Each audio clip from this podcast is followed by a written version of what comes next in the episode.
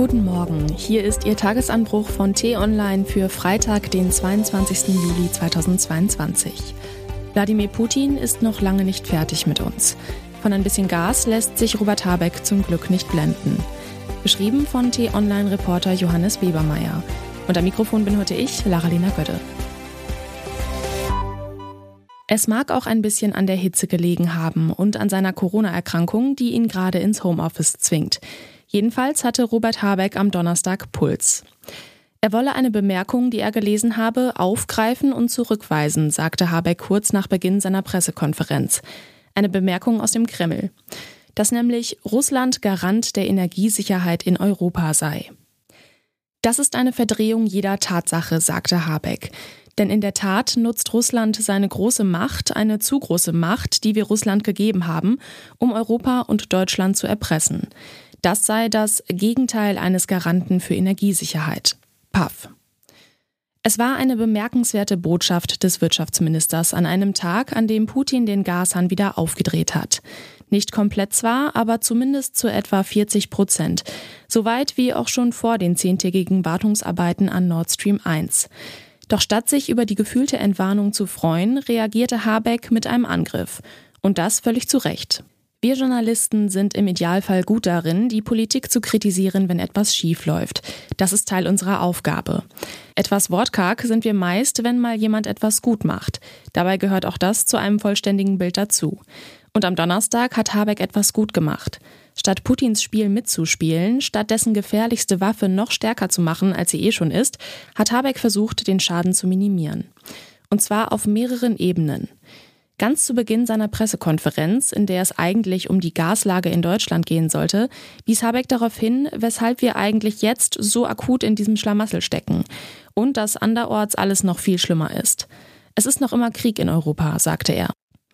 Man darf Habeck unterstellen, dass er das nicht nur aus einem Gefühl der Pflichtschuldigkeit heraus gesagt hat. Es ist vielmehr der Versuch, Putin nicht so leicht davonkommen zu lassen. Putin will unsere Demokratie zerstören, Europa den Westen an sich. Indem Habeck daran erinnert, wer der Schuldige ist, versucht er Putin ein Stück weit die Macht zu nehmen, die dieser mit seiner gefährlichsten Waffe über uns hat. Der Gashahn ist auch eine gewaltige Ablenkungsmaschine. Während wir auf ein Durchflussmesser einer Gaspipeline starren und mit dem hydraulischen Abgleich unserer Heizung beschäftigt sind, führt Putin seinen Krieg in der Ukraine unvermindert weiter. Deshalb ist auch etwas anderes genau richtig, was Habeck am Donnerstag als Reaktion auf Putin gesagt hat. Statt sich einlullen zu lassen von den 40 Prozent Gas, die Putin gnädigerweise durch die Röhre Nord Stream 1 schickt, und Entwarnung zu geben, schlug Habeck Alarm. Der Wirtschaftsminister hielt die Versorger dazu an, noch mehr Gas einzuspeichern. Er aktivierte neben der Steinkohle auch die Braunkohlereserve. Er ermöglichte mehr Biogasproduktion und er erhöhte den Druck beim Energiesparen. Im Detail mag sich über das eine oder andere diskutieren lassen. Die Richtung aber stimmt. Denn 40 Prozent Auslastung von Nord Stream 1 bedeuten immer noch, dass Deutschland verdammt viel Gas einsparen muss, um durch die nächsten zwei Winter zu kommen. Die Macht über uns nehmen wir Putin nur, indem wir von ihm unabhängig werden, und zwar so schnell wie möglich. Durch Einsparungen und durch den Ausbau der erneuerbaren Energien. Lassen wir uns nicht ablenken und schauen wir lieber wieder mehr auf all die anderen Krisen als immer nur auf den Durchflussmesser einer Gaspipeline. Was heute wichtig ist. Außenministerin Annalena Baerbock besucht auf ihrer Deutschlandreise heute Bayern.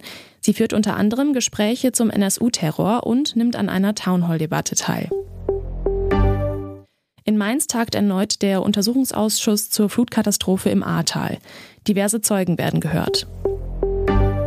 Bundesgesundheitsminister Karl Lauterbach setzt seine US-Reise fort. Er will eine Ansprache an der Universität Harvard halten und den Impfstoffhersteller Moderna besuchen. Das war der T-Online-Tagesanbruch, produziert vom Podcast Radio Detektor FM.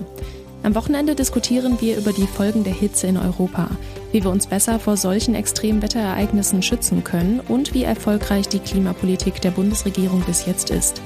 Die Folge gibt es exklusiv zum Hören schon heute Abend in der Podcast-App Ihres Vertrauens.